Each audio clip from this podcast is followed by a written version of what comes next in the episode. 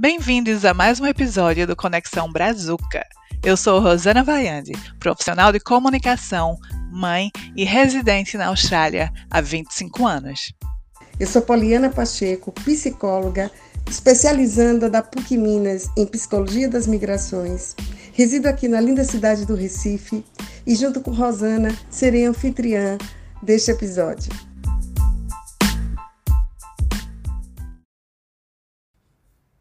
A Geórgia nunca tinha pisado em solo grego, mas sempre se sentiu atraída pela terra natal de seu pai. Ele faleceu quando ela era criança e tudo que deixou da Grécia foram duas fitas cassetes de música grega. Mas isso foi o suficiente para alimentar a paixão da Geórgia por essa terra mística. Muitos anos mais tarde, e com o coração quebrado por um divórcio, ela trocou o Brasil pela Grécia, indo em busca de um recomeço. Na ilha de Milos, a ilha da deusa do amor, ela conheceu sua nova paixão, um australiano que a levou para morar em Mônaco.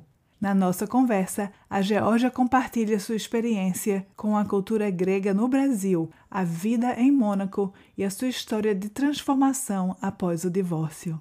Ela deixa uma mensagem de esperança para todos que estão passando por uma fase difícil com o coração quebrado, de que um recomeço é possível. Georgia, bem-vinda ao nosso show. Ok, obrigada, Rosana, pelo convite, Poliana também. Pois é, Georgia, olha, eu fiquei tão encantada com a sua história romântica que eu disse, nossa, isso precisa ser compartilhado. Porque a hum. pessoa conhecer o amor verdadeiro no templo de Afrodite, isso já é um grande livro. E eu disse, temos muito que contar nesse episódio. Seja bem-vinda e fique à vontade de falar que aqui a gente vai ouvir sua história com muito carinho. É, a minha história é muito longa, mas o que eu posso resumir um pouco é uh, que tanto o sucesso quanto o fracasso na vida de uma pessoa são coisas importantes, né, que a gente precisa passar e que mediante o desapego e a liberdade que eu conquistei num momento muito difícil da minha vida, que foi o meu divórcio, tá? É, a vida ela foi me trazendo outras oportunidades e aí eu conheci um novo amor. Eu digo assim que não foi meu único, né? Eu fui casada com o pai da minha filha durante 15 anos, mas eu era mais jovem e hoje eu estou vivendo um amor muito mais maduro, algo que eu entendo e que realmente me preenche de todas as formas, o que antes não preenchia, porque a imaturidade. Então, eu acho que tudo tem um momento também para acontecer. Eu fico triste às vezes quando vejo uma pessoa casar muito cedo, porque não está preparada ainda. Então, a gente precisa entender que a maturidade ela ajuda muito ali ao sucesso nos relacionamentos, né? É, Jorge, você antes de falar do seu grande amor, vamos falar sobre você. Vamos falar sobre você tem, um, você tem uma história muito interessante, né? Você é brasileira de descendência grega, é, deixou o Brasil pela Grécia, conheceu o, a sua paixão, que é um homem australiano. Você foi morar, ele levou você para Mônaco e hoje você está falando conosco de Dubai, né? Sua nova residência, né? Então, a gente não poderia ter escolhido uma pessoa mais multicultural do que você. Você pode falar um pouco sobre a... a origem grega? Você pode falar como a cultura grega lhe influenciou no Brasil? Bom, eu perdi meu pai muito jovem, muito pequena, criança, sete anos ali, e eu tinha que substituir alguém, eu tinha que colocar alguma coisa para para me educar. Então tudo que eu ia fazer, eu pensava. Eu era criança, mas eu já tinha esse raciocínio é, que eu não podia fazer coisas erradas porque eu era filha de grego, eu era filha de um, eu tinha um sangue muito poderoso na minha veia, então eu não podia errar, eu tinha que ser exemplo. Então eu substituí a figura do meu pai pelo país Grécia. Então quando eu ficava triste, eu escutava música grega, eu tinha duas fitas cassete com música grega. Quando eu estava feliz, eu também escutava as duas fitas, eu só tinha essas duas fitas que ele tinha que era, que era do meu pai, de, de, de músicas gregas. Então, tudo, tudo, tudo era Grécia. Eu colocava, substituía qualquer necessidade minha na Grécia. Falava, na Grécia o tempo inteiro. Era doente. hum. Eu já conheci uma família grega em Recife e, pelo que eu entendo, existe uma comunidade significativa, né, dos gregos no, no Brasil. Você pode falar um pouco sobre, sobre essa comunidade em São Paulo? Olha, eu, tipo assim, hum, sim, eu, eu, eu, na verdade, como as condições financeiras era muito difícil, porque é, não tinha, não era condição difícil mesmo.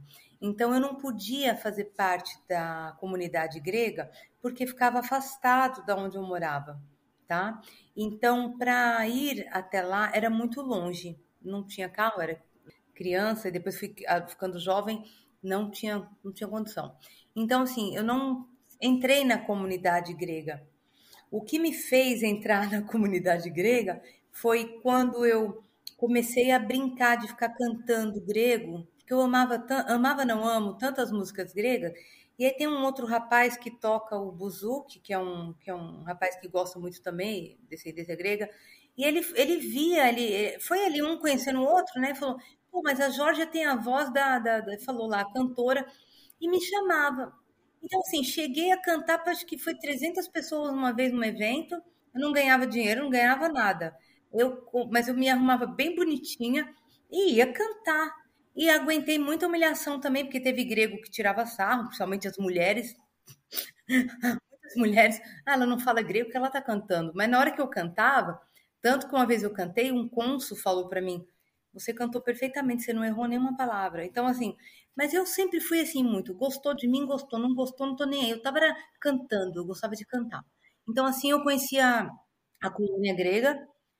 Né? Mas... você falar isso, Georgia. A gente vai a gente vai criar um imaginário da cultura grega, o que a gente vê nos filmes, né? É, lembro do casamento grego que com todo aquele humor americano, hollywoodiano, ele começa a criticar aquela família fusionada uma na outra. Você casa, mas a sua família está ali dentro.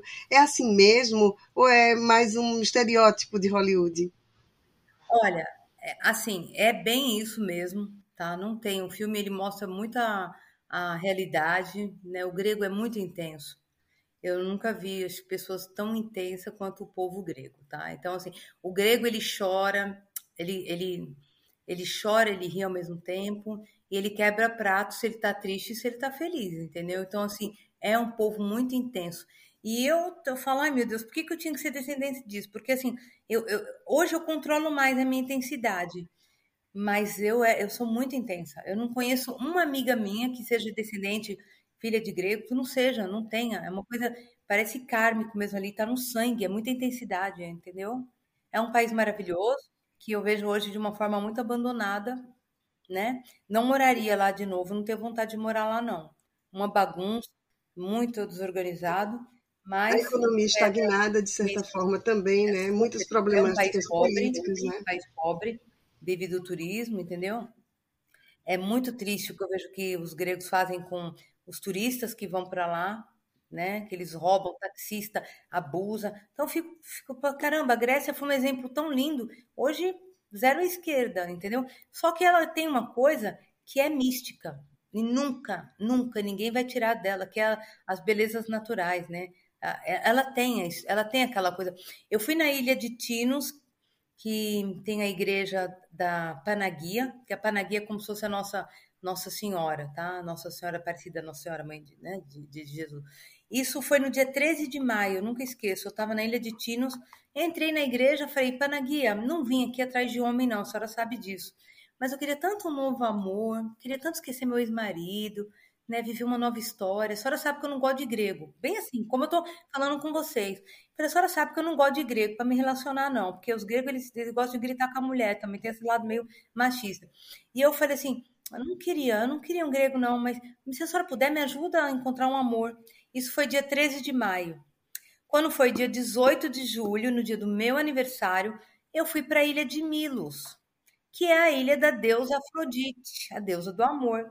E foi onde eu conheci meu novo relacionamento, que eu estou com ele aí agora, vai fazer cinco anos. Então eu até brinco, eu falo que a ortodoxia telefonou para a mitologia, falou: ó, pega essa menina aí, Panagia, que é Nossa Senhora, ligou para Afrodite e falou: cuida dela, porque ela, ela merece um novo amor. E foi lá, foi um. um é um, uma palavra francesa, é um raio que cruza, porque, na verdade, ele nem grego é, meu marido é australiano que mora em Mônaco, morava em Mônaco e a gente mora em Mônaco. Então, a Grécia, ela tem uma magia. A Grécia, ela tem uma coisa muito linda que vem daquela. Quando vocês forem visitar os templos, vocês vão ver. Eu acredito muito nisso. Ela cuidou de mim. A Grécia, ela foi minha mãe. A Grécia foi meu pai. A Grécia me deu amor através das músicas. Me, me permita fazer uma. Já que eu estou encantada com a sua história, me, me é, deixa eu fazer uma licença poética. A Grécia foi uma estrela guia. Foi, foi. Foi minha mãe e meu pai. A Grécia foi minha mãe e meu pai. E quando eu tô, isso é, acontece muito hoje ainda. Quando eu tô assim meio, só que aí é quando eu tô mais pro triste. Eu, eu escuto a música grega. Ela parece que me conforta, sabe? Só que também tem as músicas uh, alegres também. A Grécia é maravilhosa. É, Pena já... que os gregos estão destruindo a Grécia. Eu vejo que os gregos estão destruindo, na verdade. Hoje não moraria hum. de Só para Jorge, você falou que é, você entrou na igreja e falou que queria uma forma de esquecer o seu ex-marido. Foi esse o motivo que a levou a deixar o Brasil? Você quer falar um pouco sobre sim, né, sim. o que fez você deixar o Brasil? É, o que eu, de... eu deixei o Brasil porque era muito triste, eu ainda estava muito apegada ao meu ex-marido. Então, todo namorado que eu conhecia, eu ficava fazendo comparação com ele. E, e, a gente separou mesmo por imaturidade mesmo. Eu era, eu era muito, eu achava que eu era dona de tudo e dona de todos. Eu sempre fui muito possessiva. E meu ex-marido é uma pessoa super do bem. Ele é uma pessoa que não, não posso, nunca, não tenho nada a falar dele. Aí ele se apaixonou por outra moça. Eu estava me cobrando muito porque eu também queria me sentir aquela mulher amada e já não estava tendo. Foi a imaturidade, na verdade. E aí eu, eu, eu via ele com a, a, atual esposa, né? Ela ficou grávida, muito pouco espaço de tempo. Eles se gostam junto até hoje. Deus desejo tudo de bom. Ela virou, a gente virou amiga, tudo. Ela gosta muito da minha filha. Mas eu tinha que sair dali do Brasil. A minha filha foi morar com o pai. Eu tinha uma casa enorme, fiquei com uma casa enorme, né? Eu e minha filha. E eu falei, para quê? Não, vou realizar meu sonho, vou embora. Então era para o dia que eu conheci o irmãozinho da minha filha, ali, aquele dia, eu falei: Deus, eu não quero destruir nunca, eu, eu, que eu não desejo mais esse homem, porque essa criança precisa mãe e pai junto. Eu não quero mais pensar no meu ex-marido. Eu vou embora. Aí eu fui embora, fui embora. E na verdade, hoje, assim, o amor que eu tenho quando eu vejo esse meu outro novo esposo é uma coisa tão mais mágica, é uma paixão. Uma coisa que eu não achava que eu nunca mais ia sentir. E hoje eu sinto, eu sou, sou totalmente apaixonada pelo meu novo esposo. Meu ex-marido vira o meu amigo, adoro ele. Se amanhã ele precisar de qualquer coisa de mim, precisar de um de qualquer coisa, qualquer coisa eu estou à disposição. E é o pai da minha filha, maravilhoso, mas Deus me deu assim um cara que é nota milhão. Então você deixou, você deixou o Brasil pela Grécia você saiu já achando que ia ficar definitivamente? Eu não queria mais voltar para o Brasil. Eu, assim, eu gosto, eu amo o Brasil, acho o país maravilhoso, tudo. Mas eu gostava muito da já da cultura grega. Eu gostava da comida. Eu não gosto de samba, nunca soube dançar samba. Eu nunca soube, como se fala, é, tem costumes do Brasil que eu não me identificava, entendeu? Só uma coisa que eu me identifico muito com o Brasil, que é a alegria do, do brasileiro, que também parece muito com o do grego. O povo brasileiro é muito alegre o, e o grego também, né? Mas ah, entre coisas políticas e, e coisas assim da educação mesmo, eu já me identificava com a Europa já, gostava já da Europa. Amo uhum. o Brasil. Mas hoje, se vocês me perguntarem, Jorge, como é que você vê o Brasil hoje? Vê os... É porque eu já conheço. E daqui, daqui a um tempo eu já vou para outro país, que eu não vou falar por enquanto, tá? Mas já tem uma programação, um país que eu amo muito, que eu até penso que eu espero finalizar minha vida lá. Vocês falaram, ah, mas você não quer morrer em Mônaco? Tem apartamento lá? Não tenho vontade. Mônaco falta muita natureza. Tem ali a França, tá perto, tudo mas é um mundo muito de fantasia, como aqui em Dubai também, entendeu? E eu, isso eu sinto falta do Brasil, que é a natureza, que é as pessoas, que é a... Isso eu sinto falta, entendeu? É muito superficial. Você tinha feito um paralelo, paralelo entre Alphaville e Mônaco. Você via muitas semelhanças. Conta um pouquinho para mim como era viver nesses dois universos assim. É... eu vou dizer como se você fosse uma monarquia mesmo, um, um ambiente extremamente é, beleza Mônaco, é. Mônaco é uma monarquia. Eu amo o príncipe Albert, tá? Ele é muito, ele é um gentleman, um cavalheiro, assim. Já tive acesso, tá bem pertinho dele por, devido ao trabalho do meu marido. É, é lindo, é um país maravilhoso, super limpo. Eu não tenho o que falar. Só que é triste. É um país triste. A história da Grace Kelly, eu pego o carro, passo direto lá onde caiu. É, sei também que ela não gostava muito de lado, ela queria, na verdade, ser, continuar como atriz. Tem uma, eu acho que cada país tem uma história ali que carrega, sei lá, coisas do passado. Eu, eu não me sinto assim a energia de alegria, não sinto energia de alegria. Uh, Alphaville, São Paulo, é um lugar onde tem muita gente com poder aquisitivo, né? Não dá para falar assim, comparar totalmente com Mônaco, que é muito, muito, muito, 10 milhões de vezes mais rico, né? Não, mas assim, é um lugar muito rico, Alphaville. Mas o, o, que eu não, o que eu não aguento é assim, uma vez, quando eu tinha minha loja, é, e eu fui fazer um trabalho. Você era empresária de... no Brasil, Georgia? Tive uma, eu tive um comércio lá em Alphaville de produtos de limpeza que eu vendia para o hospital e vendia para os moradores, porque quando eu cheguei em Alphaville, eu falei, aqui não tem loja de produtinho, como tem nos bairros simples. E eu quis levar um conceito, mas um conceito moderno, chique. Mandei fazer cortinas para colocar o cheirinho, tudo. Ficou tudo lindo. Fiz, realizei esse sonho. E assim, uma vez uma cliente minha, ela não sabia que eu era dona da loja. E ela entrou lá para comprar o produto. E ela falou assim: Ah, eu quero um produto para limpar o meu toldo. E só que, poxa vida, preciso, só que eu não tô com gente para fazer. Você não conhece ninguém para fazer a limpeza? E eu tava naquele momento que eu falei, poxa, eu vou agregar os produtos com mão de obra, vou montar também uma limpadora. E eu falei assim, vou pegar esse trabalho. A mulher me viu como a vendedora da loja. Eu falei assim, olha, se a senhora quiser, eu posso mesmo executar o trabalho, vou com uma equipe de limpeza, que a gente às vezes faz isso. Mentira, não fazia ainda não, mas já estava vendendo produto sem fazer. Aí ela falou: ah, tá bom, beleza. Aí eu peguei o endereço dela, dei o orçamento, ela me pagou, e lá vai eu, né? Eu fui com uma roupinha diferente, chamei o meu piscineiro e o sobrinho dele, coloquei roupa nos caras de uniforme para poder ir lá para limpar o toldo da mulher daquela mansão que ela tinha para fazer a limpeza. Aí fizemos, ganhamos dinheiro, paguei os funcionários, piscineiro, tudo duas pessoas e eu também, pegando ali, porque como é que você vai ter uma coisa se você não sabe fazer, né? E eu queria fazer em excelência, isso eu sou focada. Aí limpei lá, limpei lá o todo da mulher. Outro dia, quando esta pessoa passou no meu condomínio, ela, tá, ela parou o carro na frente da minha casa e eu estava aguando as plantas, as minhas, meu jardim. Essa, para um carro, ela falou assim: é, a mulher falou assim: Você sabe onde é a Alameda tal, tal, tal? Aí eu falei: Sim, é ali, ali, ali. Ensinei para ela. Ela falou assim: Você não é a moça que limpou o meu toldo? Aí eu falei: Ah, sou eu mesmo. Ela falou: O que, que você está fazendo aqui? Você trabalha com jardim também? Eu falei: Não, essa, eu moro aqui, essa casa é minha. Resumindo, minha casa era mais bonita que a dela. Ela falou: ah, Peraí, você mora aqui? Eu falei: Sim, é minha casa. Ela, mas você limpou lá? Eu falei, sim, você comprou o produto na minha loja e eu fui limpar a sua casa. E eu ganhei seu dinheiro. E ó, tô fazendo jardim. Ela, nossa, mas eu nunca imaginei. Eu falei, você nunca imaginou que eu era dona da loja, né? Que eu... Mas é isso. Então, assim, as pessoas, elas vivem num mundo, num Alphaville, a pessoa se tem um carrinho, ela pode estar tá devendo, mas ela vai fingir que ela é a mais milionária. E eu não gosto disso, não, entendeu?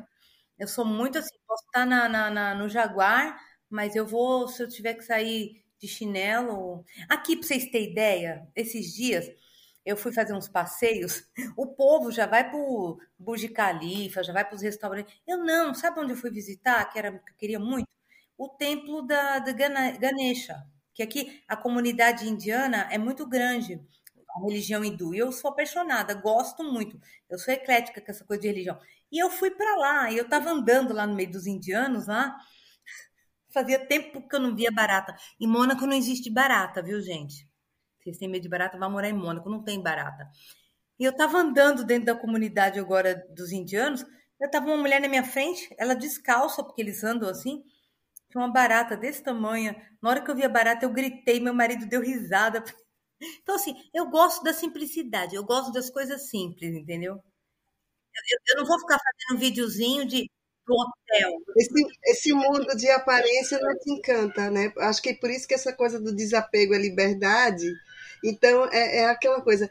O que o que transparece não significa Exato. essência, eu, né, Georgia? Me parece que é uma coisa que você. Exato, não vou mentir, adoro as coisas lindas, como todo mundo, adoro colocar um anel maravilhoso, um ouro, tudo. Mas assim, eu não, não ligo, tipo, quando eu podia comprar Vuitton, minha amiga, tem uma colega que ela, que ela vive um mundo assim. Ah, você não vai comprar Vuitton? Eu falava, gente, desculpa, mas o Vuitton tem, tem cor de de, de merda, de a marrom, aquela bolsa marrom muito famosa. Mas é ignorância minha, eu não gostava. Por que, que eu tenho que ter uma Vuitton para falar que. Né? Eu andava, já andei de Jaguar, já andei de, de, de, de Chrysler, já andei de tudo quanto é carro. E, e eu sou muito contente hoje, porque meu esposo também, né? Em Mônaco, a gente lá é Tesla direto. Mas assim, eu falo para ele, ele nunca tinha andado de ônibus em Mônaco. Eu ensinei ele a andar de ônibus. É, Jorge, o que o que você acha que tem em comum, então, por, é, entre Mônaco, Alphaville e Dubai? Porque são três uh, ambientes. Você morou em três ambientes, né? Que, que são comunidades mais ou menos artificiais, né? Criadas com. Eu, é, eu acho que é a cabeça da, da, das pessoas, principalmente a cabeça da mulher. Esses dias eu fui na, numa médica e assim, eu sou muito esperta, né? Eu vejo o que, que ela tá olhando em mim. E aí ela vê lá meu documento de Mônaco, opa, essa é milionária de Mônaco. E ela me viu, a primeira coisa que ela focou, que eu vi que ela estava olhando, era minha bolsa, para ver se eu estava com uma bolsa top da galáxia. Só que eu estava com uma bolsa simples. Uma bolsa boa, mas uma bolsa simples. Só que eu estava com um anel bonito. Então, assim, as pessoas estão sempre. Essas mesmas, essas três, Dubai, Mônaco, Alphaville, o que eu, eu acho que a maioria dos bairros onde tem pessoas com mais poder aquisitivo, elas estão sempre ali, tipo, nossa, eu tenho isso, aquela, será que ela tem? Tipo assim, isso. E você vai ver cabeça desse tamanho, gente. Mas isso é uma coisa muito interessante, Georgia. Isso se chama é, um estudo cultural da, da, antropologia, que são os códigos culturais da riqueza. Tem um vídeo muito é. interessante que é um, é um pessoal ah. do Rio que estuda isso. Então, assim, Manda para mim. E esses códigos, eles, eles flutuam e mudam de acordo com o quanto, por exemplo, é muito chique jogar é, golfe. Mas golfe oh. começou muita gente é, da classe média alta a fazer golfe, então ficou mais comum. Então, como se diferenciar você que está na casta mais em cima? Polo. Porque aí você tem que ter um cavalo, percebe? Então, esses códigos é. culturais de riqueza, eles mudam conforme se estiver acessando. Tá mais fácil acessar aquele código, aí vamos mudar para algo mais difícil. Eu acho muito interessante isso. É, é uma antropologia da cultura da riqueza. É exatamente o nome Exato. desse tipo de estudo. Muito interessante. Eu faço grupo, eu faço grupo, faço parte do grupo onde eu tenho uma casa em Alphaville, né? Minha casa está alugada. E esses dias eles estavam lá. Ai, parabéns, não sei o que, a pista de golfe, não sei o que. E eu, ai meu Deus do céu. Tipo, é isso, né? Só que não se preocupam com as empregadas domésticas que chegam às 8 horas, aliás, saem das suas casas às 5 horas da manhã, 6 horas, tem que começar o trabalho às 8 horas e tem que subir rampas e ruas. Eu falo, poxa, gente, ao invés de colocar uma pista, por que, que não compra aqueles carrinhos que é para carregar o funcionário dentro do condomínio? Então, assim, essas pessoas, elas estão sempre pensando nelas, entendeu? E eu, como passei pela riqueza, pela pobreza e pela riqueza, eu sei muito bem é, ver onde está faltando, o que, que precisava fazer para ser diferente. É, você falou uma coisa bem interessante no seu empreendedorismo em Mônaco e foi sempre pegando a sua assim, eu achei muita familiaridade com o seu trabalho de limpeza no Brasil, de ter empresa. Me conta um pouquinho como foi empreender em Mônaco, porque você acompanha seu marido, você é uma esposa expatriada, Ai. mas você também tem esse lado Olha, empreendedor que você uhum. sempre desenvolveu como deu, né?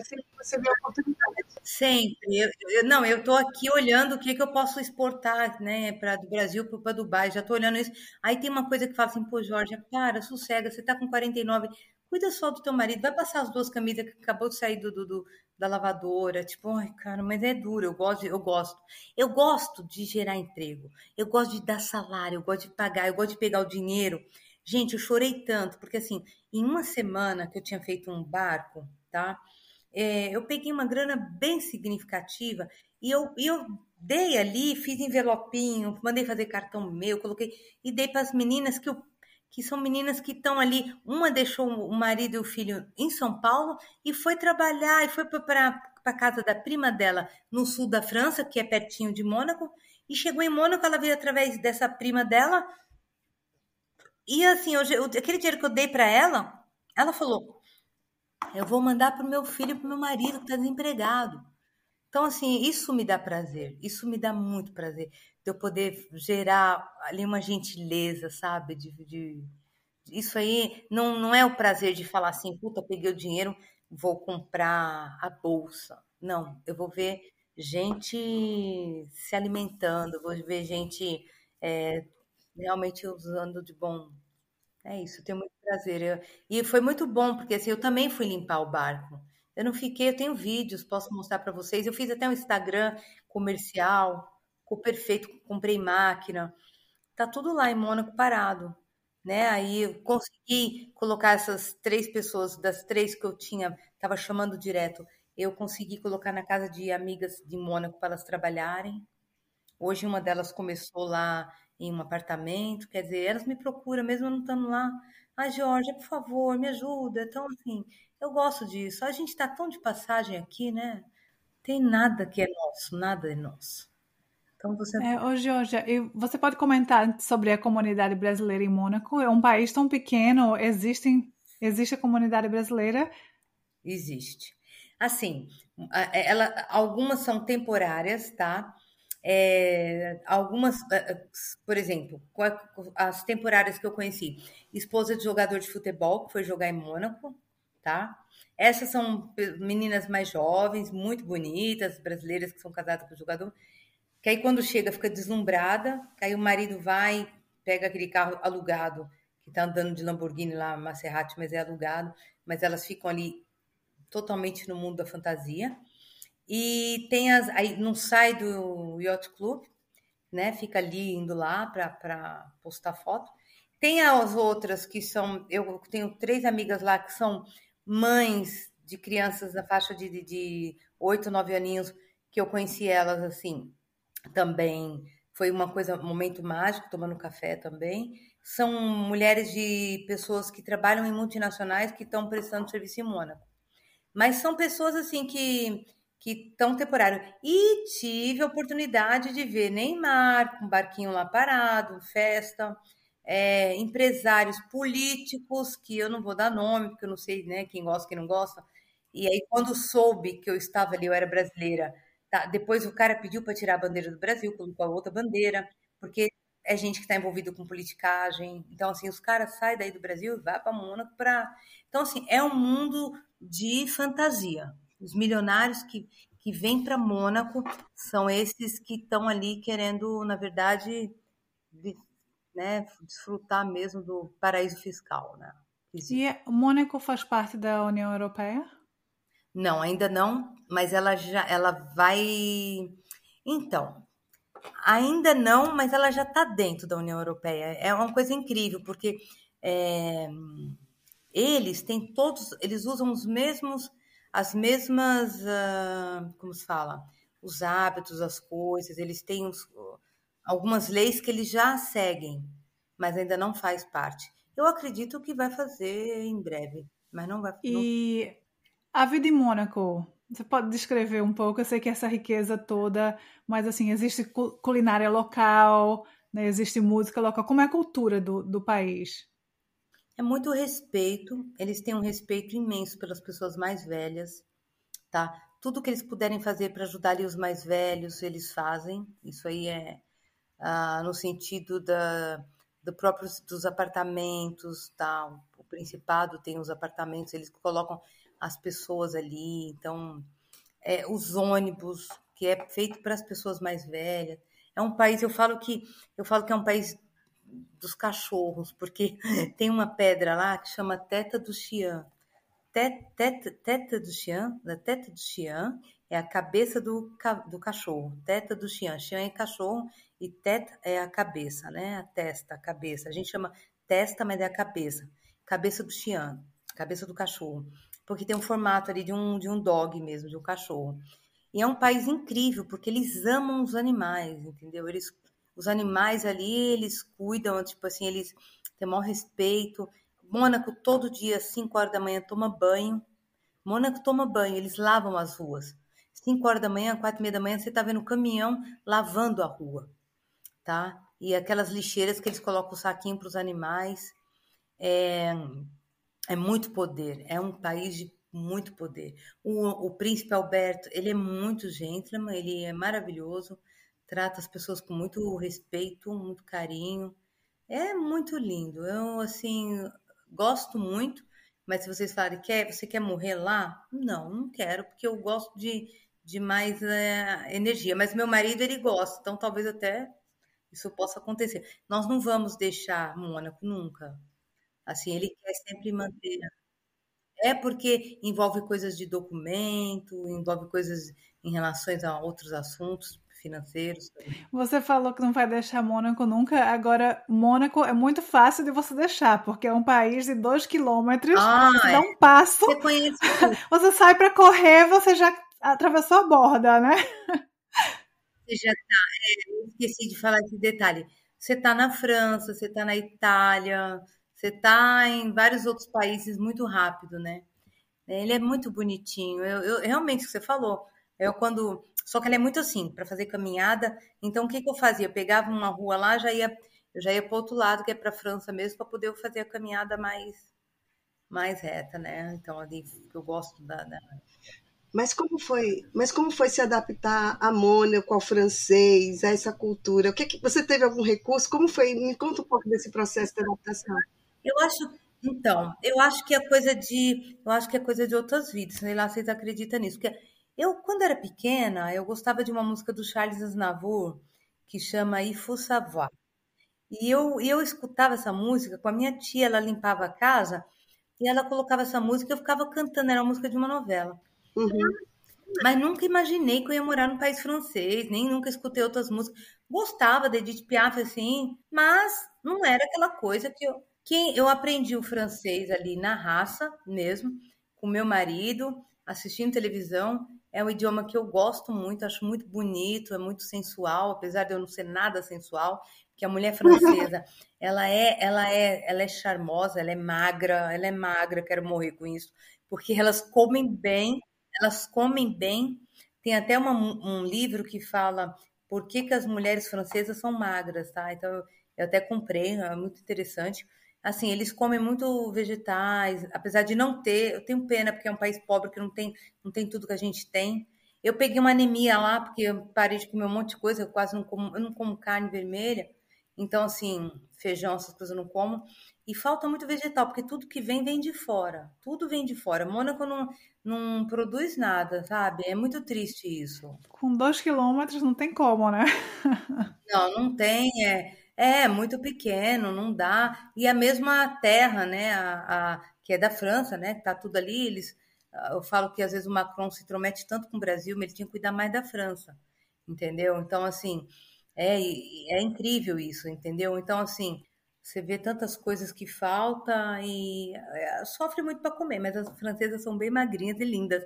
O homem. Isso olha... é o cigarro, viu? Isso é o cigarro é o que faz elas não terem tanto apetite e só ir para os legumes. Eu vi essa. Não, mas não, elas não. Pelo menos a, a monegasca, porque assim, a, a monegasca não é francesa, elas são monegascas. Elas não fumam, não, viu? Não tem. Agora, a França, sim. A França, eles, são, eles fumam. Eles fumam. Que nem o grego, é muito parecido. Agora, o francês, o monegasco, eu acho eles muito elegantes. São muito elegantes. O elevador lá, você pega elevador na rua, você não precisa passar perfume porque a outra pessoa já passou por você. Você entrou no elevador, você vai sentir um cheiro bom. E como é fazer é amizades com, com eles, com os, os Você tem que. Tipo, eles gostam de quem tem alguma coisa, eles gostam de quem tem grana. Não é aquela coisa de na simplicidade, não, que nem eu.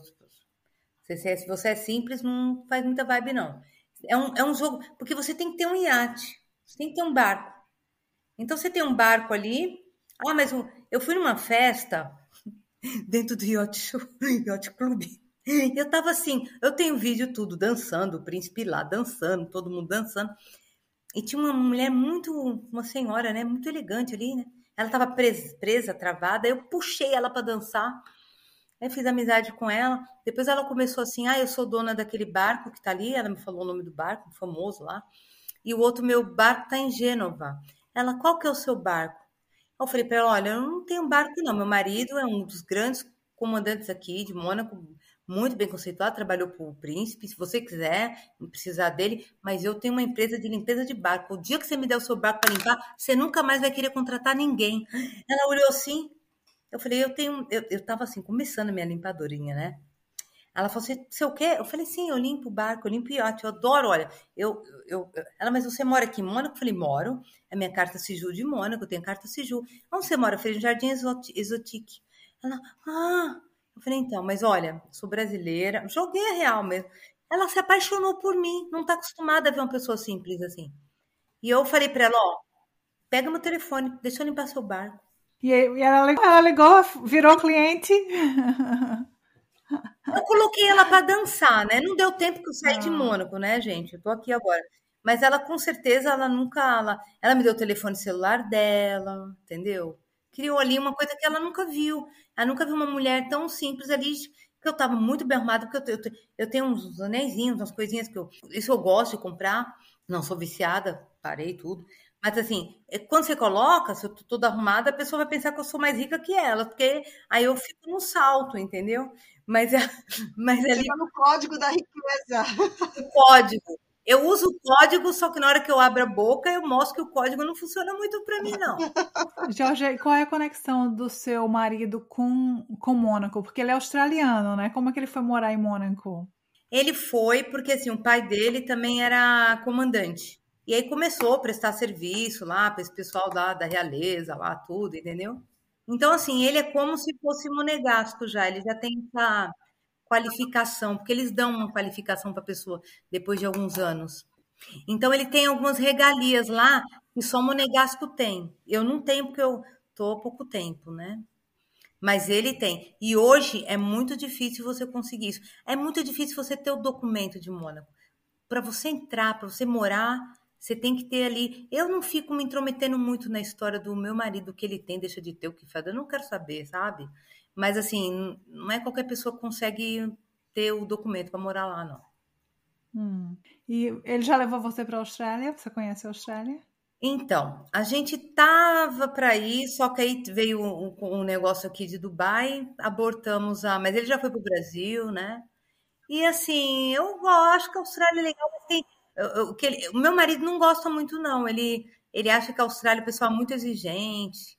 Ele é mais francês do que ele é mais monegasco que australiano.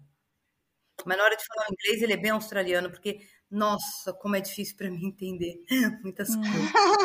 E você, você, sa você saiu do Brasil fazem seis anos já, né? É. Seis é. anos, né? E você está envolvida em todas essas culturas, né? A cultura grega, a cultura de Mônaco, na, agora a cultura de Dubai, né? De uma certa forma até a cultura australiana. Como, como você vê a sua uhum. identidade, Georgia? Você ainda tem essa conexão com o Brasil, uma vida tão multicultural. Como é que você. Como é a Geórgia hoje, né? Com todas essas influências. Tem alguma eu, nacionalidade eu... que você se identifique mais? Não. Assim, por exemplo, em questões religiosas, eu gosto de todas, tá? E eu sou muito de fase.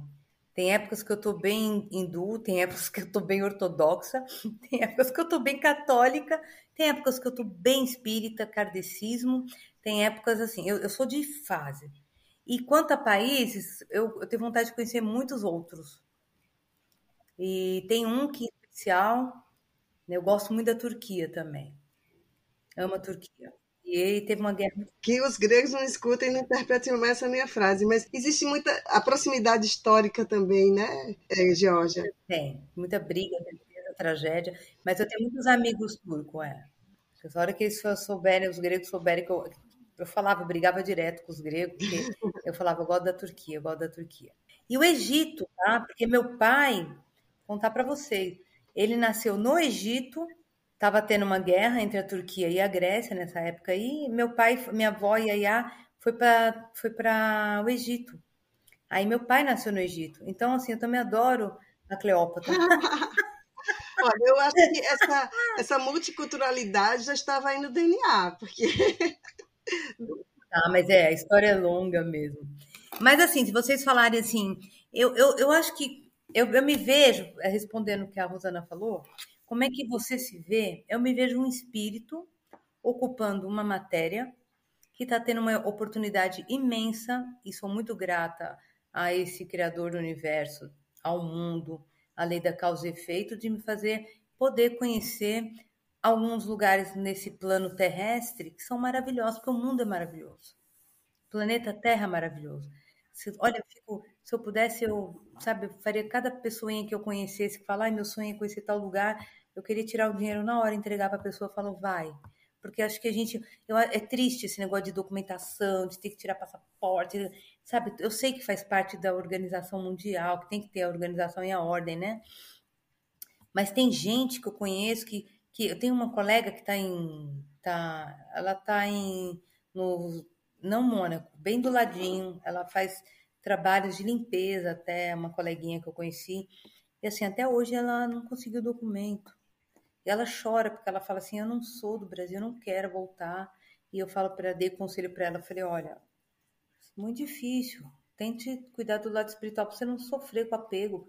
Você, né? Porque se a polícia pega amanhã, ela vai ser extra, extradiada, né? Extravia, ela vai ser, como se fala, vão tirar ela de lá. Então, assim, é triste isso, você não ter paz, você estar tá num lugar. Eu não tenho esse apego, eu não tenho apego a nada. Se eu tô aqui hoje, eu tenho apego ao meu cantinho, ao meu fogão, que eu possa fazer a minha comida, que eu possa conhecer os, os temperos dos lugares, que eu adoro conhecer temperos, entendeu? E se eu puder desenvolver um trabalho, eu, eu gosto que eu me sinto mulher útil, eu me sinto mulher não só dona de casa que vai pegar a roupinha do marido, mas aí quando eu olho a história, né, da, da parte egípcia, dos, dos deuses, tudo, engraçado que meu que eu, eu tenho um quadro da Nefertiti na minha casa no Brasil e tem um outro quadro da Nefertiti da, da, da deusa dando comida pro ah, esqueci, Ramsés, alguma coisa assim. E é incrível o que eu vou contar para vocês agora, tá? É, esse, esses dois papiros que eu tenho no Brasil, eu estava limpando o apartamento logo que eu cheguei em Mônaco do meu atual companheiro. Eu estava limpando, quando eu abri uma das gavetas lá que eu estou organizando, ele também tem os, os dois mesmos papiros. Eu chorei muito. Eu falei, peraí, isso não é normal, isso não é possível, porque assim, tudo bem, papiros costuma se repetir os desenhos, as pessoas viajam, compram os mesmos, mas é exatamente o mesmo.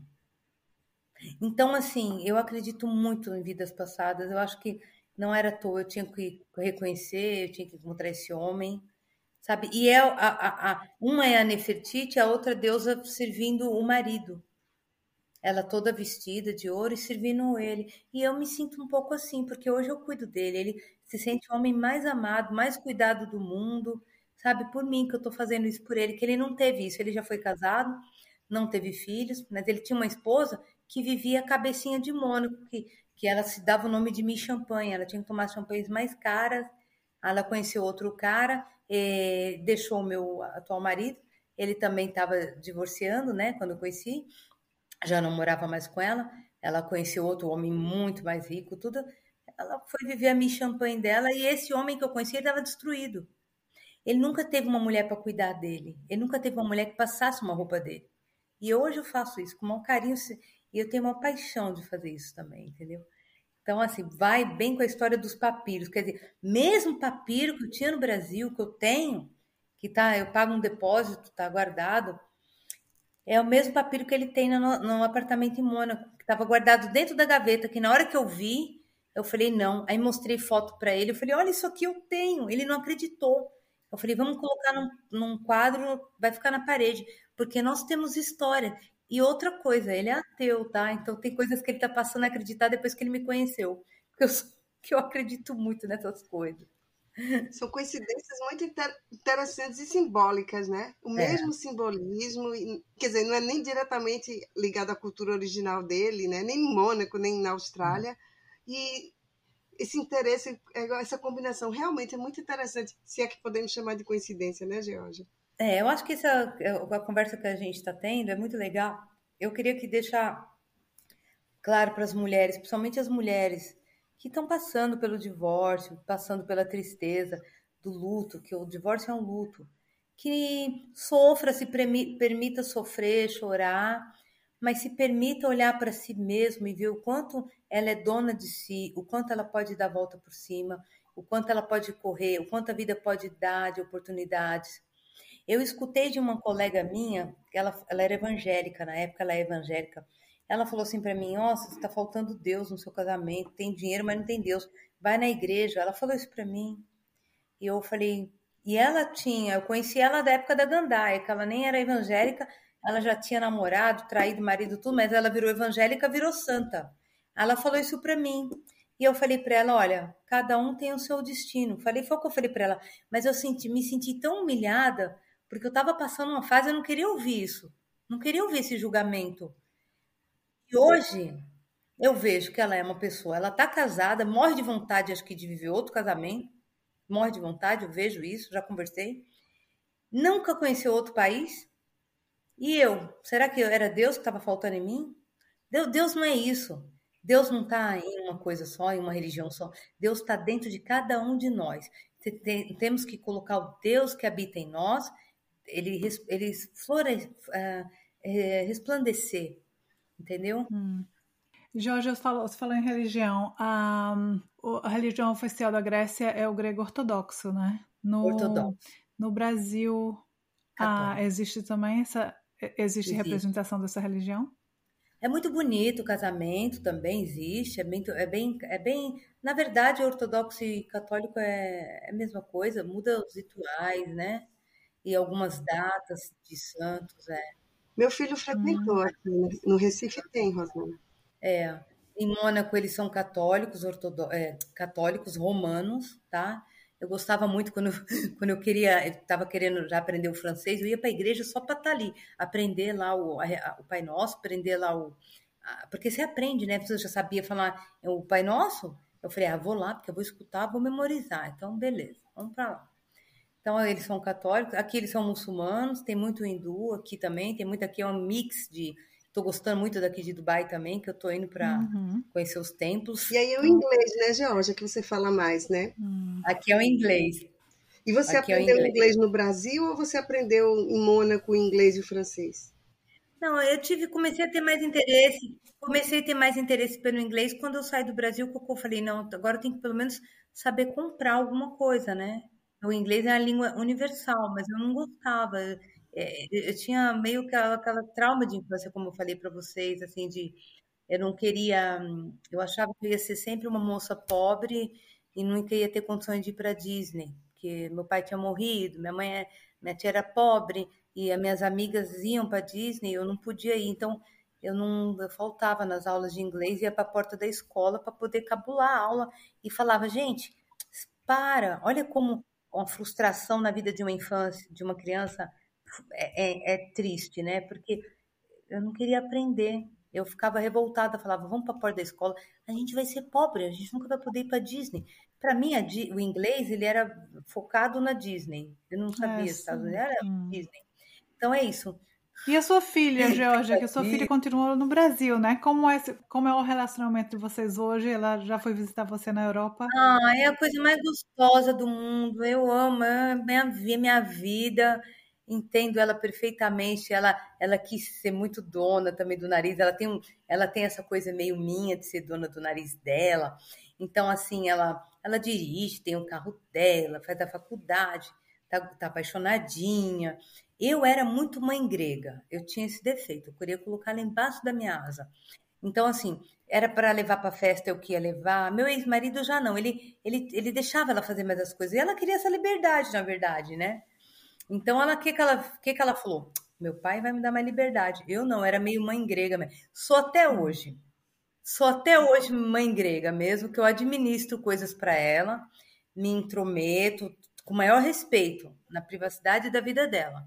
Entendeu? Até mesmo que se eu for bater de frente, quem vai sair perdendo sou eu. Ela tem, ela tem 22 anos, ela já sabe o que ela quer, ela é dona do nariz. Mas eu que administro as coisas para ela. É... Ela, quando ela quer um conselho, assim, ela vem para mim, ela me pede, mas ela ama o Brasil, ela é apaixonada pelo Brasil, ela ama sertanejo, eu não suportava. Ela adora. E eu, ela adora, ela escuta com o pai dela. O pai dela gosta sertanejo. Eu também gosto, mas assim, tipo, não gostava tanto, não gosto muito, sabe? Então ela, ela gosta, ela gosta dos. Ela é bem brasileira mesmo. Eu falei para ela, não me dance funk, não me agacha. Por favor, não agacha. Eu falo, filha, não agacha. Não coloca a mão aqui na, na bunda para agachar. Aí quando eu tô com ela, ela, mãe, ela é linda, ela tem um hum. corpo que ela é perfeita, cintura fina, puta. Ela, mãe, olha isso aqui. Eu falo, não! ela coloquei ela, eu coloquei ela para dançar a dança do ventre quando ela era menina. Quando ela era criança, ela dançava e dança do ventre, fazia cursos, tudo, participava, ela faz a barriga, tudo. Mas não, ela foi querer, caiu pro lado do sertanejo mesmo, me dando. Às vezes um funk. Eu gosto de funk, tá? Mas na casa dos outros. Georgia, você, sua filha ficou no Brasil, mas você conseguiu trazer o seu cachorro e o seu gato, né? Sim. Quando eu falei pro meu atual esposo, eu falei, ó, eu tenho um cachorro e um gato. Ele falou, tô indo aí. Eu falei, eu não consigo. Ele falou assim, eu falei, tá, vai. o cachorro ficou na casa da minha filha com a madrasta, que ela cuidou do meu cachorrinho. A gente se dá bem. E aí, o meu gato ficou lá na minha mãe. Depois a minha mãe pegou o meu gato sem me avisar nada e deu para um para um, um amigo dela, foi um sofrido para me encontrar meu gato, mas eu encontrei. E aí eu falei pro meu atual esposo, falei, ó, oh, meu gato, vou visitar meu gato e meu cachorro. Ele falou, tá, visita não, você vai buscar ele. Eu falei, como assim? Ele falou, você vai buscar. Vai lá, pega seu cachorro, pega seu gato, faz as vacinas que eu tô indo pro Brasil, você vai trazer, eles vão, vão ser monegasco. Meu marido foi pro Brasil três dias só para buscar o cachorro e o gato. Oh, porque eu não podia viajar sozinha com dois animais dentro de uma cabine, porque não vieram embaixo. Então, assim, é Deus, é, Ele é tudo para mim. Eu, só que eu, eu sempre tento trabalhar o apego, né? Porque eu não quero ser aquela Jorge que eu era antes. Eu era meio que mãe do meu ex-marido. Eu achava que eu podia fazer tudo, mandar em tudo. Acho que foi isso que perdeu um pouco o amor. Ele queria uma esposa um pouco mais frágil. Eu era muito, eu era uma coluna grega. Eu era uma coluna grega. E isso é, é isso. Eu, eu, eu, era uma coluna, então hoje eu tento ser menos coluna. Também não tem mais nem idade para ser tão coluna, tô cansada, hum. tô na menopausa.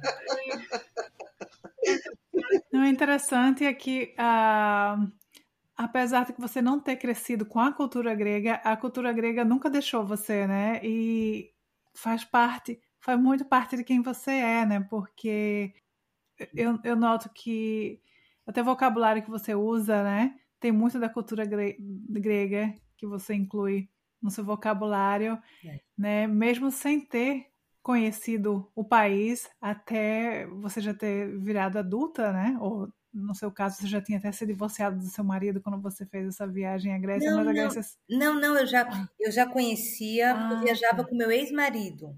Eu nunca tinha morado, né? Mas eu já conhecia ah, sim, a Grécia sim quando eu, mas eu só conheci ela depois de grande. Quando eu depois casei grande, com o né? ex-marido, que ele tinha hum. dinheiro para a gente ir para a Grécia. Eu não tinha quando era jovem. E adolescente eu nunca tinha. Uhum. Outra coisa que eu notei também, que acho vale a pena comentar, Georgia, é eu notei que você é muito pegada à música, né? Você você comentou anteriormente que seu pai tinha deixado duas fitas cassetes para você, né?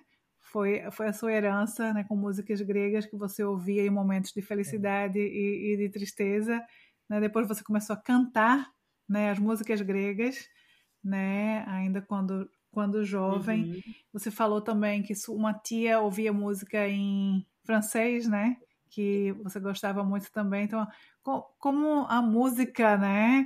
É, como é que se diz? É uma força tão grande, né? Uma influência na nossa vida e às é. vezes nem, a gente nem percebe isso, né? A música, eu acho que a música, ela, ela mostra logo de cara a identidade das pessoas do, de, de cada país, né? Hum. Então, assim, quando você chega num lugar novo, né? A primeira coisa que eu tento já, já ouvir logo de cara é uma rádio, onde eu vejo as músicas. Então, música ela mostra a identidade ali da, das pessoas.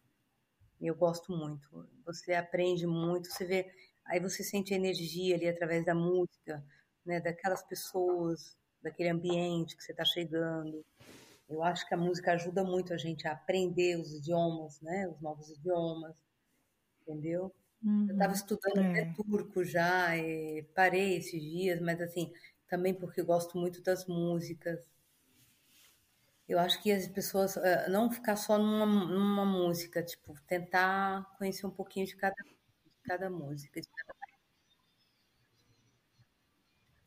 não só o estilo, mas é, vamos dizer que a música para você foi. foi. o primeiro passo para você se apaixonar pela cultura e aprender o idioma, né? Eu achei interessante que é, não é a primeira pessoa que fala isso.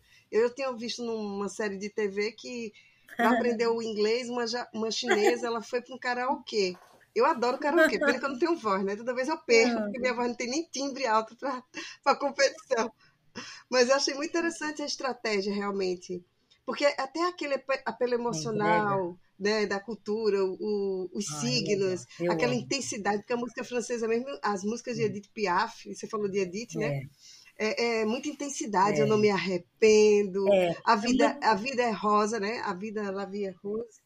É, é, a vida Exato. pode ter um colorido, embora esteja numa Exato. Segunda Guerra é. Mundial, que eu, eu, são pessoas eu, com intensidade que, da assim, Geórgia grega. Cada país, né? Que nem as músicas do, eh, da, de Bangladesh, essas músicas da Índia que você escuta também são, são bonitas, tem histórias dos casamentos deles lá. Você tem que escutar, né? Tipo, tentar entrar um pouquinho no mundo do, de cada país quando você vai. Então eu sou, eu acho que eu sou cidadã do mundo, não tenho apego a, a hoje falar, ah, quer morar ali, só ali. Eu, eu, sei que eu tenho que ter um país que quando eu ficar mais velha eu tenho que, que morrer, né? Que vai morrer, né? Mas eu acho que é importante você estar com alguém que te ampare, é, que esteja ali do seu lado te abraçando, você também possa abraçar.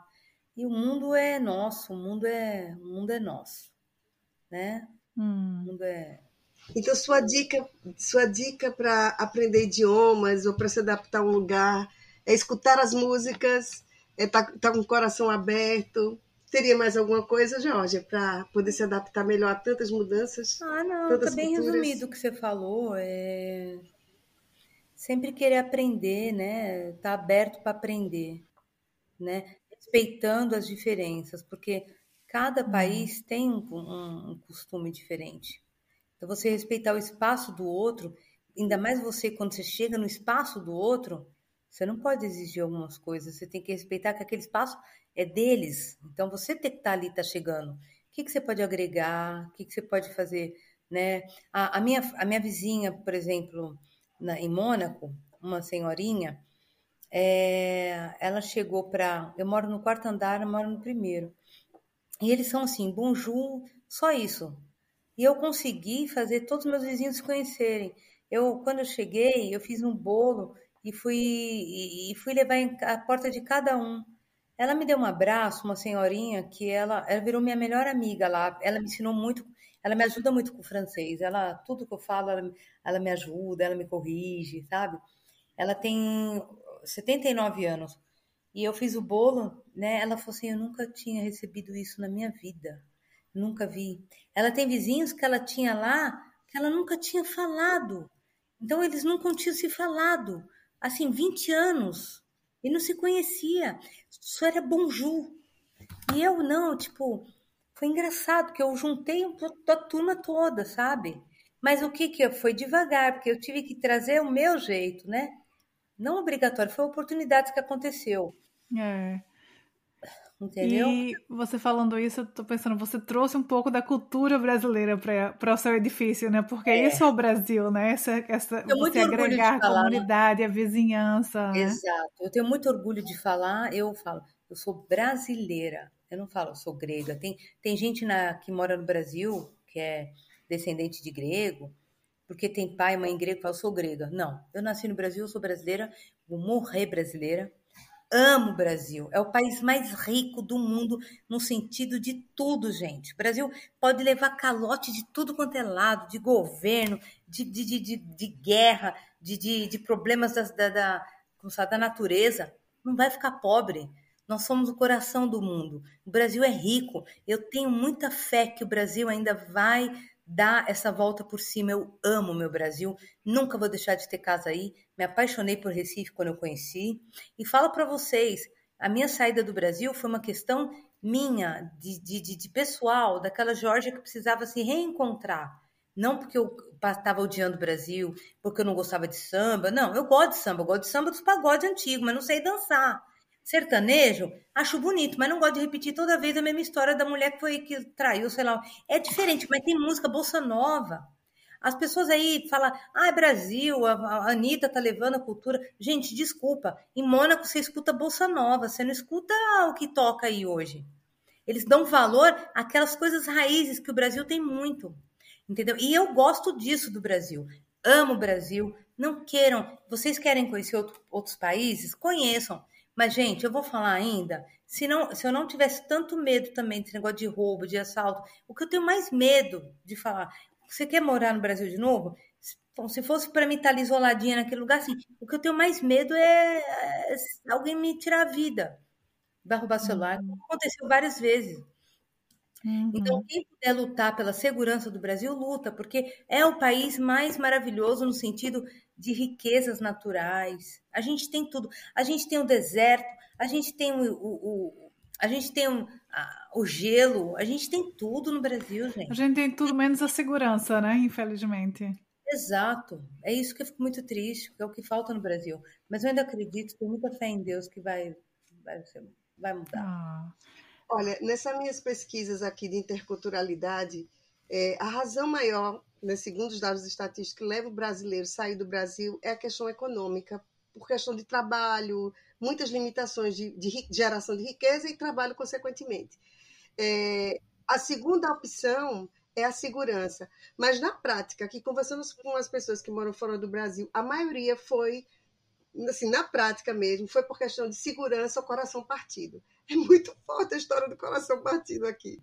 Eu vou falar para vocês uma coisa, tá? Eu vou falar para vocês uma coisa. A pessoa sai muito iludida, né? Não foi meu caso. Eu saí com estrutura, eu saí com uma casa alugada que eu tinha condição de morar na Europa. Mas é muito triste ver o que o brasileiro passa quando sai do Brasil. Ele sai para ser humilhado mesmo, para aguentar ser selecionado para fazer o pior trabalho. É como a gente ouviu de uma convidada nossa, né? Você sai você vai morar num país de primeiro mundo como cidadão de segunda classe, né?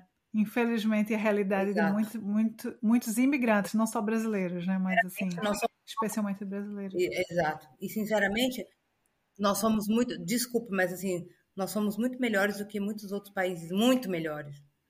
Eu não comparo. A França tem... A França tem pena até, porque hum, falta um monte de coisa. Pois é. Né? E, e se você vai para Marseille, lá você encontra uma São Paulo ali com tráfico, com um monte de coisa. Então, as pessoas saem muito iludidas. Tem que tomar muito cuidado. O que, que você quer? Por que, que você está saindo do Brasil? No, no que, que você vai buscar? Você está preparado para aguentar o tranco? Porque eles nunca vão te ver como cidadão do país deles. Eles não vão te ver. Uhum, pois é. Bom. Jorge, a sua história realmente é cheios de intrigas, cheios de surpresas, é. cheios de emoção. Né? Tem, tem todos os ingredientes, né? É, é uma história com todos os ingredientes, né? Tem, um e uma história de sucesso, né? É uma história de quem passou por um momento difícil na vida e conseguiu dar a volta por cima, né? Através dessa mudança de país. Mudança de, a mudança é. de país foi, um, foi, uma mudança amigos, de vida, né? Em todos os sentidos para você, né? Mudança de crescimento vida. pessoal. Você tem que abrir mão de, de muita coisa. Você tem que abrir mão de de pessoas que antes você eram teus amigos, mas as pessoas. Você perde muitos amigos. As pessoas não têm mais tempo para te ligar, perguntar como você tá. Uhum. É engraçado, mas as pessoas ficam. Você perde amigos e passa a ter curiosos só. Uhum. Isso é triste, isso é uma coisa triste. Você tem que estar tá preparado para passar por isso também. Uhum. Mas eu tiro de letra tudo, tipo, eu não sou cidadã do mundo, eu adoro pegar um avião. Hum. Daqui eu vou para outro país de navio. Mas é o desapego que dá essa liberdade. Olha, olha, Rosana, você perceba a nossa conversa aqui, de tudo que a gente vai falando, sempre o desapego. Eu, eu acho que uma da parte das dicas, Jorge, é. seria esse desapego mesmo. Não é só desapegar das coisas materiais, mas é desapegar daquela pessoa que você deixou o Brasil, sabe? Acho que é bem simbólico como o encontro é, aí dos dois papiros. Eu acho que tem muito a ver com esse desapego mesmo, você deixar a sua vida e começar, você mudou de país, é realmente começar do zero. É uma nova contabilidade. Né? dos aprendizados, do, das perdas e ganhos. Tem uma pergunta, é se de repente vocês, é, que eu acho legal, que eu vou responder mesmo que, se não tivesse acontecido nada disso, de eu ter conhecido meu novo marido, tudo, aí vou falar para vocês, ah, você estaria no Brasil de novo? Eu não sei se eu estaria no Brasil, eu, lógico eu iria ao Brasil, eu vou todo ano para o Brasil. Mas assim, eu ia, já estava tentando ver um jeito de ser voluntariada, de estar tá ajudando outros países, assim, de trabalhar de voluntariada, porque eu gosto muito do negócio de conhecer vários lugares. Então, você diz assim, tipo Médicos Sem Fronteiras, é, Cruz Vermelha, essas é, coisas? É.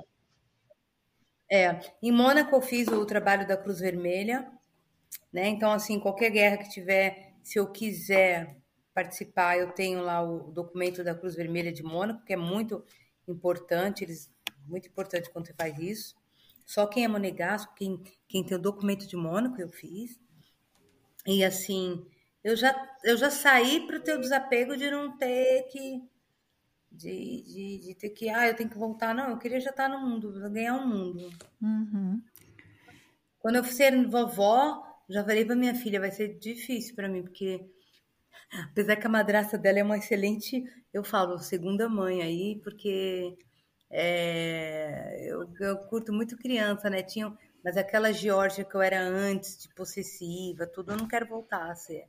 Uhum. O que eu uhum. conquistei, eu não quero perder nunca mais, entendeu? Que é o é. mundo. Conquistei o mundo mesmo. Estou conquistando isso. e vou conquistar mais ainda. Bonito. Vamos terminar o episódio então com essa mensagem bonita que você deixou, né? Desse, desse recomeço, dessa transformação, né? A Georgia que se transformou. Muito obrigada, Georgia, por dividir né, essa sua experiência conosco e com nossos ouvintes, né? Certamente. Um quem... beijão Quando quiserem passear, eu estando em qualquer um dos lugares, falar, Georgia, estou indo aí para Dubai, tem um lugar aí Vem se socar onde eu tiver, qualquer uma das duas pode vir. Oh. tá bom? Beijo. É, é hospitalidade brasileira ou grega? Então, olha só, é hospitalidade brasileira mesmo. Que bom. O brasileiro, ele se dá, o brasileiro, ele se dá sem esperar. O grego, ele se dá, mas ele sempre espera alguma coisinha. Eu sou aprendi. Mas o brasileiro não, ele tem aquela coisa de se dar. O brasileiro gosta. E eu sou brasileira, eu amo minha origem brasileira, não troco por nada, mas sou cidadã do mundo. Entendeu?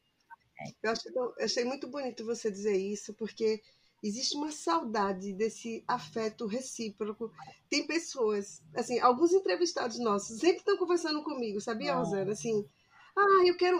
Você como diz, eu quero um pouquinho de brasilidade, eu quero um pouquinho desse abraço, Nossa. eu quero um pouquinho dessa desse, ah, proximidade, porque, veja, a gente é criado nesse afeto, vou chamar bem psicologia mesmo, esse afeto brasileiro de muita proximidade. Em muitos lugares é, há um distanciamento, mas não é só esse distanciamento de castas, sabe, Rosana? Mas é um distanciamento mesmo do individual. Físico, físico, exato.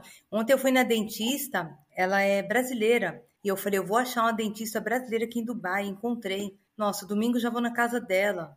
Né? Eu, o marido dela também é ele é inglês. E nós vamos estar lá com os maridos conversando e eu vou estar lá na casa dela. E na hora que ela me viu assim, ela veio e me deu um abraço. Eu falei, ai, para, eu tô quase chorando, vou chorar.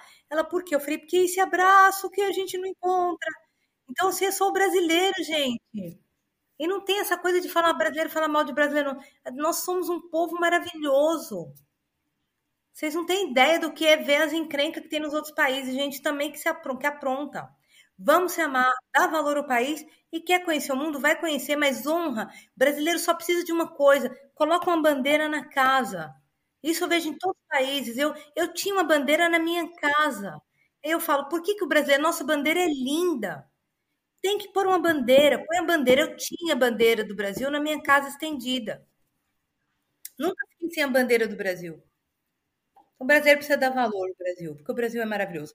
Mas conhecer outros lugares é incrível. E é isso. Agradeço a Deus a oportunidade. Desejo que todas as mulheres que passem pelo divórcio, que tenham suas perdas ou que tenham seus sonhos de conhecer outros lugares, luta, vai atrás. Tem, não tem apego. Vai correr que o mundo é para todo mundo. Lindo, Georgia. Fechar esse episódio foi muito emocionante, porque é, às vezes a gente quer se despedir despir da nossa vida do Brasil e a gente quer se despir, despir tudo de uma vez e até esse lado bom, né? Que o brasileiro sente falta, que a gente compartilhou agora. Realmente, esse afeto, esse jeito de expressar o amor do, do brasileiro, né, na sua cultura, é uma coisa que faz muita falta quando a gente muda de país. E eu sinto muito isso em todos os contatos que eu tenho deles que estão fora, que isso é, é dá muita saudade. E realmente a gente precisa, como brasileiro, entender a nossa identidade. A gente se despiu da nossa vida aqui, está em outro país, mas a gente ainda tem essa essência bonita do acolher, do aconchegar. Beijão para vocês, parabéns aí por esse trabalho tão bonito e vou acompanhar vocês, continue fazendo isso tudo que vocês fazem. Deixando carinho para você também, Jorge. Foi um prazer conhecê-la.